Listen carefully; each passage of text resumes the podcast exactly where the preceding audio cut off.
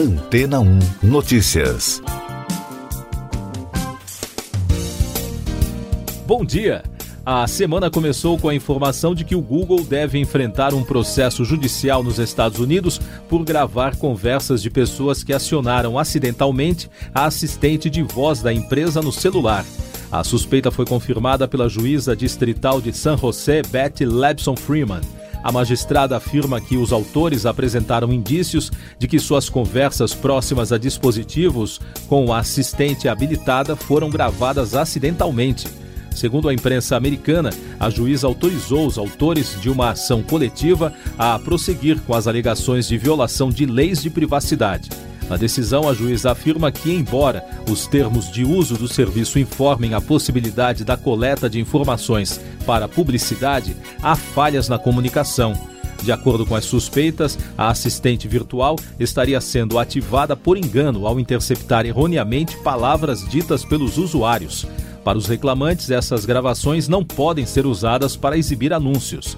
Em resposta, o Google disse não haver provas de que os reclamantes foram prejudicados nem comprovação de violação de contrato e afirma nunca ter prometido que a assistente será ativada apenas quando o usuário enviar o comando.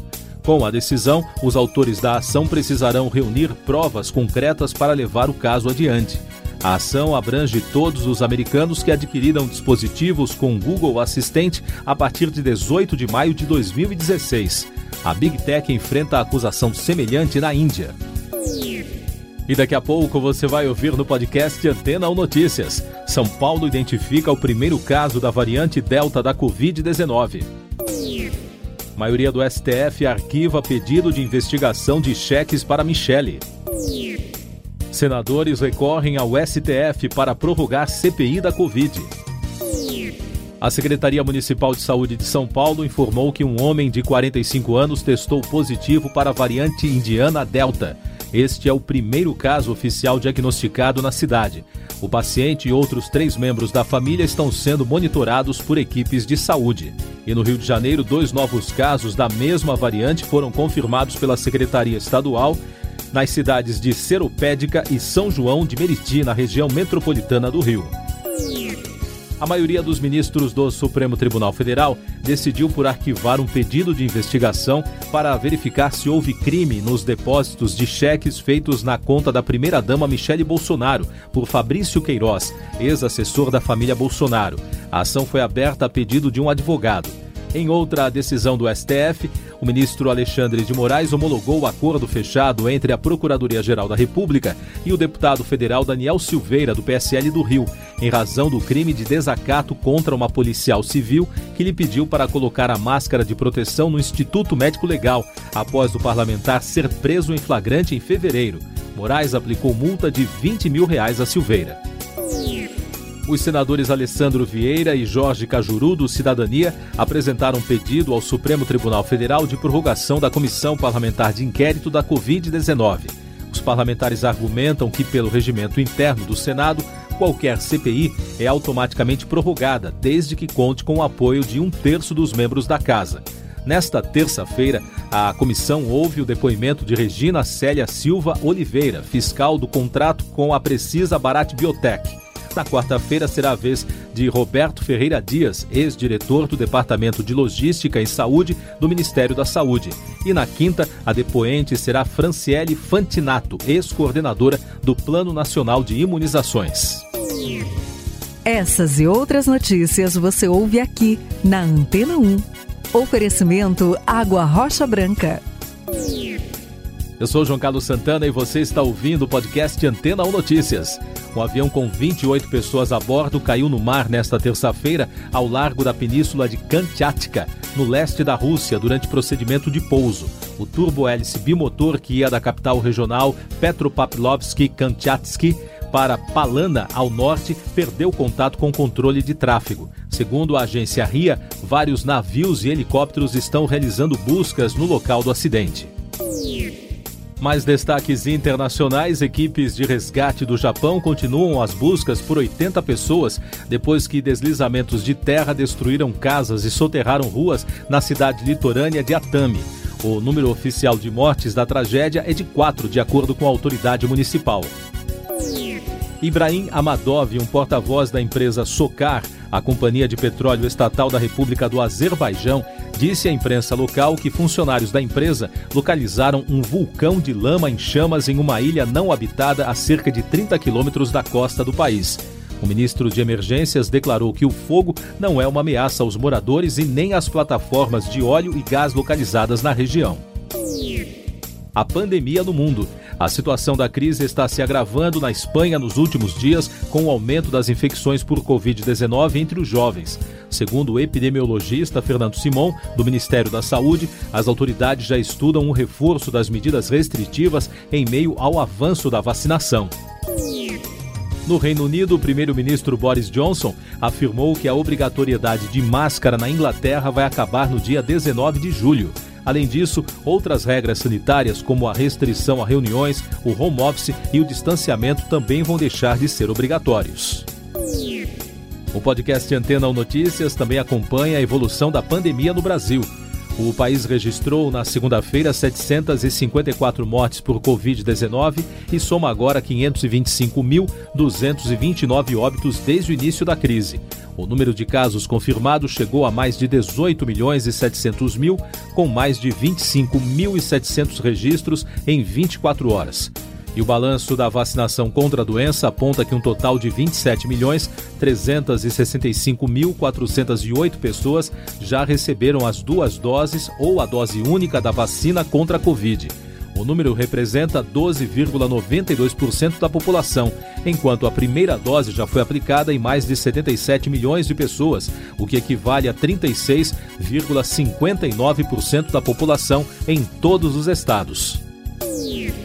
Noticiário Econômico. O presidente Jair Bolsonaro assinou na segunda-feira o decreto de prorrogação do auxílio emergencial por três meses. Serão mantidos os 150 reais por mês, pagos atualmente para pessoas que moram sozinhas, 375 reais por mês para mulheres chefes de família e 250 reais por mês a demais beneficiários. O calendário completo será divulgado pela Caixa Econômica Federal.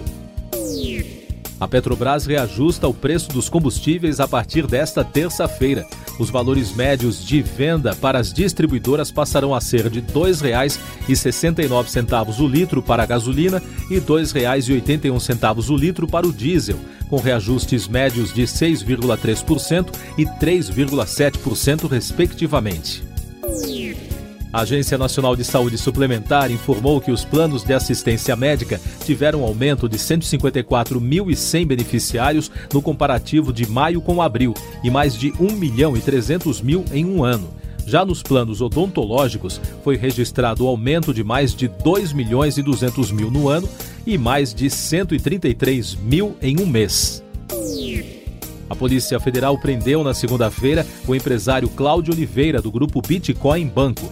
O suspeito é acusado de promover suas empresas e atrair investidores com imagens de luxo em uma fraude que pode chegar a um bilhão e meio de reais. O líder chinês Xi Jinping pediu na segunda-feira ao presidente francês Emmanuel Macron e à primeira-ministra alemã Angela Merkel maior cooperação entre China e Europa para responder melhor aos desafios globais. Em reunião por videoconferência, Xi também manifestou que os europeus ofereçam um ambiente justo, transparente e imparcial para as empresas chinesas. O presidente do México, André Manuel López Obrador, afirmou que o um incêndio ocorrido em um duto da estatal Petróleos Mexicanos no Golfo do México na semana passada não foi intencional. Obrador declarou ainda que tanto a Pemex quanto a Secretaria de Meio Ambiente estão realizando um levantamento dos danos causados.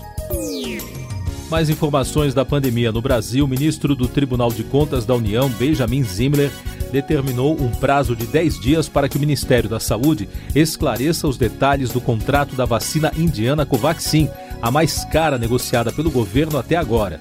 As informações já haviam sido solicitadas, mas não foram atendidas. Zimmer também pediu cópia de documentos e atas de reunião. A 15ª edição da pesquisa de Covid-19 nos municípios, realizada pela Confederação Nacional dos Municípios, apontou que 27% dos gestores entrevistados relataram estar com falta de vacinas anti-Covid. Os dados foram coletados entre 28 de junho e 2 de julho, com 3.079 gestores, o que representa 55,3% dos municípios brasileiros.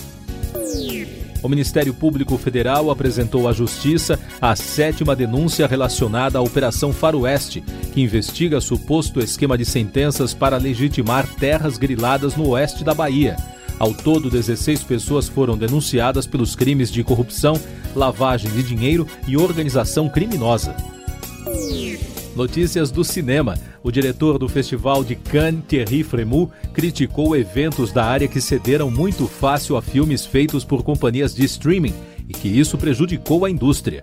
Plataformas como Netflix e Amazon ganharam força durante a crise, mas o resto do setor não conseguiu reagir.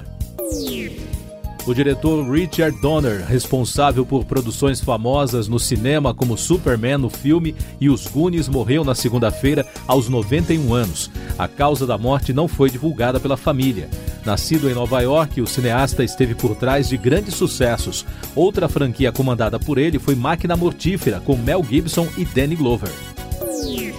Último destaque do podcast Antena Notícias desta terça-feira, 6 de julho. O Grande Prêmio da Austrália de Fórmula 1 foi cancelado pelo segundo ano consecutivo devido a restrições e questões logísticas provocadas pela pandemia, informaram os organizadores nesta terça-feira. Também foi cancelado o MotoGP da Austrália. Siga nossos podcasts em antena1.com.br. Este foi o resumo das notícias que foram ao ar hoje na Antena 1.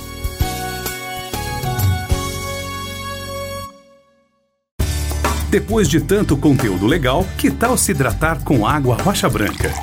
O consumo regular de água durante o dia traz benefícios para a saúde, como, por exemplo, manter a pele bonita e hidratada. Rocha Branca, da fonte direto para sua casa.